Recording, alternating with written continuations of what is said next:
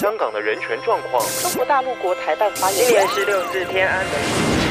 从新闻看见真实的中国，欢迎收听《中国这一刻》。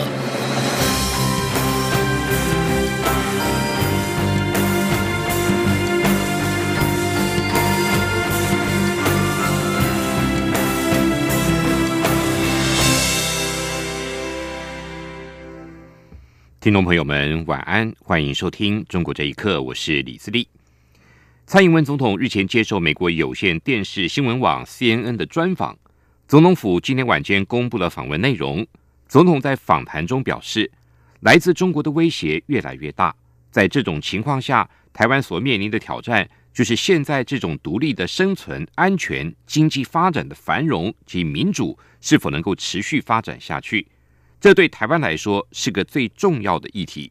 总统指出，中国国家主席习近平在元旦次日的谈话，让台湾警觉到独立生存的现况可能会被改变，因为习近平已经开始在谈统一、谈一国两制。对台湾人来说，这是一个很大的警讯。所以，我方必须在第一时间以很清楚的讯息传达台湾人对一国两制不能接受的态度，不能讲的不清楚。总统特别强调，中国的野心和企图心不只针对台湾，也是希望对这个区域的国家，甚至区域外的国家有可以控制或影响的可能性。所以，当台湾面临中国的压力时，这不单纯是台湾的问题，这是区域其他国家，甚至区域外国家将来要共同面对的问题。国民党主席吴敦义近来抛出两岸和平协议，引发议论之后，国民党官方脸书又分享了两岸和平协议的 Q and A，更反问：难道民进党不要和平，只要战争吗？对此，行政院长苏贞昌今天表示，当年英国首相张伯伦要和德国纳粹领袖希特勒签协议的时候，也是抱持这个讲法，但是最后却换得希特勒发动战争。历史昭昭明显，希望不要重蹈覆辙。记者刘玉秋的报道。国民党主席吴敦义日前抛出，如果国民党重返执政，就要和中国签订两岸和平协议。各界议论后，国民党官方脸书分享两岸和平协议 QMA，更反问：民进党难道不要和平，只要战争？对此，行政院长苏贞昌列席立法院市政总执询前受访时，以英国前首相张伯伦与德国纳粹领袖希特勒签署和平协议为例，最后换得的竟是战争。希望历史不要重演。英国首相张伯伦要去跟希特勒签和平协议的时候，也是这种讲法。结果夏威夷时摇着一纸和平协议，津津得意，最后换得希特勒发动战争。最后领导英国人民努力对抗、赢得战争的是丘吉尔。历史昭昭明显，希望不要重蹈覆辙。陆委会主委陈明通受访时则说，尽管国民党政府有信心，但政府还是需要一个高门槛的监督机制，因此陆委会一定会提出对应的防御条款，并列为优先法案。他也进一步表示，相关政策资讯不仅张贴在陆委会网站，也利用脸书直播、YouTube 说明主张。陈明通还说，他的直播观看人数已经破万。中广电台记者刘秋采访报道。美中高级别的经贸磋商二十一号在华盛顿展开。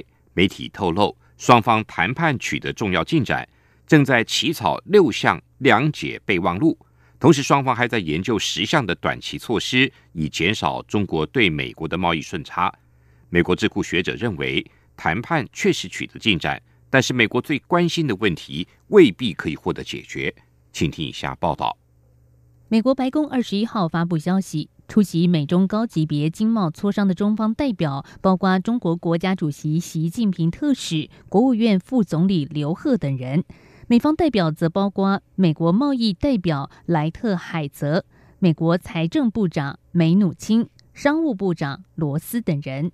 路透社引述不具名人士透露，目前美中双方正在草拟六项谅解备忘录，涉及强迫技术转让、网络窃盗。智慧财产权、服务业、汇率、农业以及非关税壁垒等美中贸易关系中最复杂的问题。双方也在讨论协议的执行机制。美国高地智库研究员秦伟平认为，美中贸易谈判确实取得一定进展，但美方最关心的问题未必能够得到解决。备忘录的一个级别，我认为是远远不够的，因为现在是如果只是备忘录，其实相当于说啊没有达成协议，只是说我们在中美双方在这个方向上继续去去努力去达成一致，这样子就是法律效力来说是比较弱的。路透社引述消息人士报道，谈判也存在失败的可能性。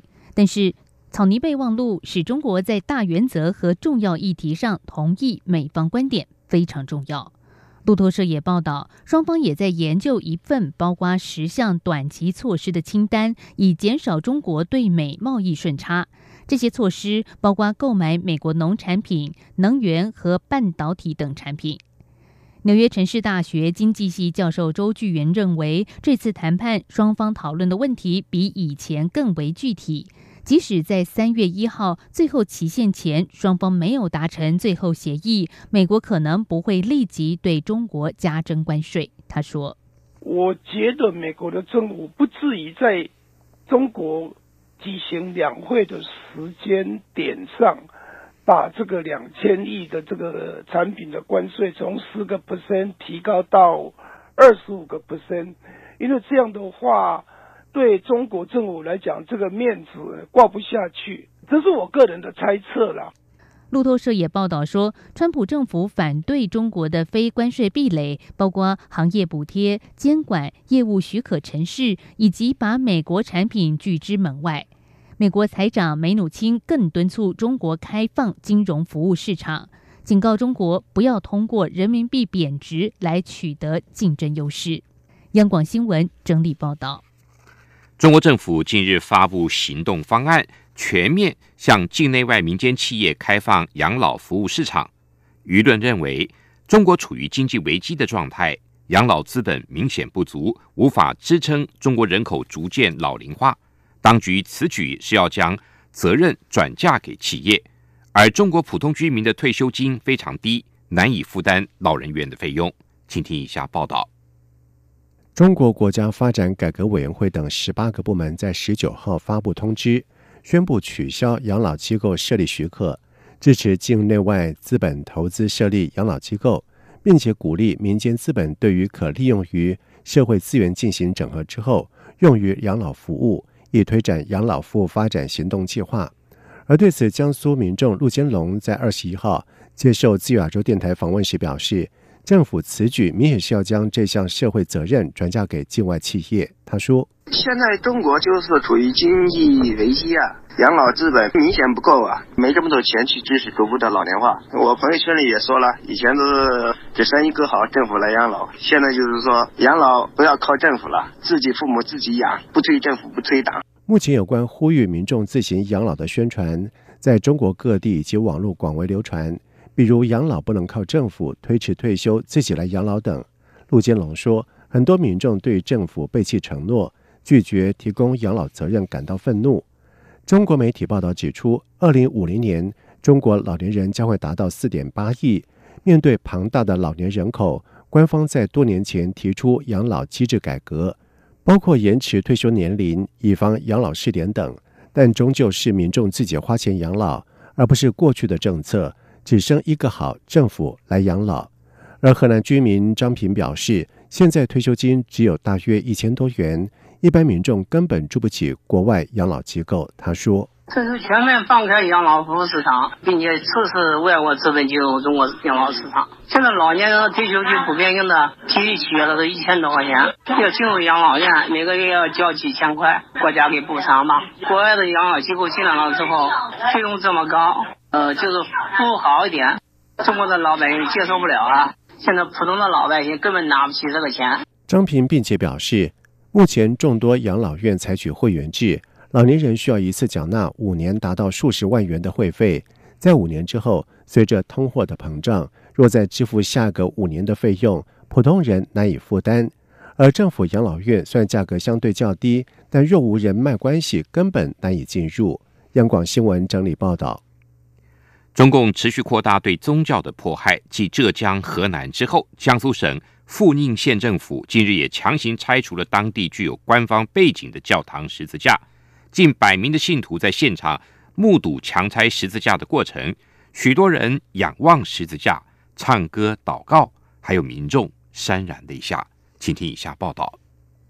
位于江苏阜宁县的城东基督教会是一座有三千人的官办教会。平时每个星期天都有约千名信徒聚会。这座教会在十九号遭到当地政府强拆十字架。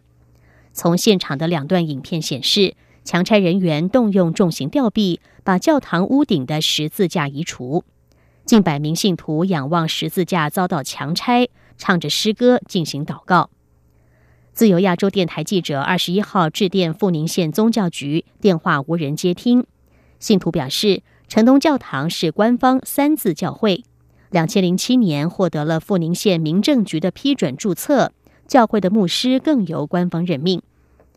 浙江温州的信徒李先生表示，当地大部分教堂的十字架早就已经拆除，三字教会的信徒在教堂聚会也受到监控，教堂内外都有监控摄像头，而家庭教会的处境更糟糕。他说。基本上我们就就就准备分散了，而且我们呃每次的聚会的时间有时候也有改变，以前都是上午，现在我们都推迟了。如果在在这个紧张一点的情况下，我们就要分散了，分一个小组十五个、一个十五一个这样，或者十个左右这样分的聚会。前无论是言论，无论是宗教，一切都是在周紧。广东虎门的信徒表示。无论是在微信群聊天，还是在餐厅聚会，公安都会干扰他们。他说：“聚餐呐，超过一百人以上，或者是呃多少人以上就要上报的。如果他是知道是教会的活动的话，他肯定随便就用这个借口来来查了。今年都是会打击河南来，就好像早几年的温州那样，他是每个地方这样去去搞，他一两年吧。”而在河南省三门峡市一座教堂，去年年底接到了政府人员的口头通知，要求教堂负责人在捐赠协议书上签字，并对外宣称自愿将教堂捐给村委会。当地一位信徒说，他们集资新建的教堂，结果却被政府巧立名目给占据了。这种行为严重违反了中国宪法保护信仰自由的规定。另外，河南省唐河县文峰街道办事处一月二十八号发出公告，要求居民举报擅自设立聚会点进行宗教活动，举报成功将会奖励举报人两百元人民币。但是，当记者根据公告的电话号码致电对方，却始终无人接听。央广新闻整理报道：二十一号是国际母语日之际，全球十多家人权机构发表了联名信函。呼吁中国政府保护藏民使用母语的权利，并且释放藏语教育的倡导者扎西文色。信函中写道：“虽然中国宪法明确要求保护少数民族语言，但随着中国当局越来越边缘化藏语，藏族人的语言权利继续受到系统性的侵犯。自中国共产党领导人习近平在二零一二年上台以来，采取了更多同化政策，作为这个计划的一部分。”官员大力的推广汉语授课，甚至禁止寺院和私立学校教授藏语，公立学校的藏语也只是作为一门门外课教授。这些措施也引发热心藏语者对他们母语跟文化正在消亡的担忧。扎西文色就是其中的一位，他试图透过起诉官员的方式，迫使他们改善藏语教学，但是未能成功。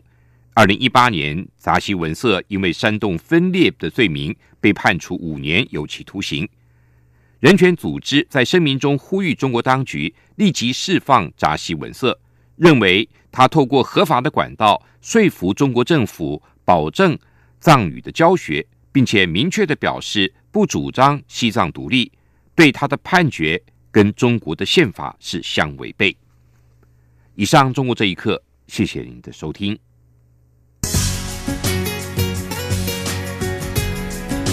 这里是中央广播电台台湾之音。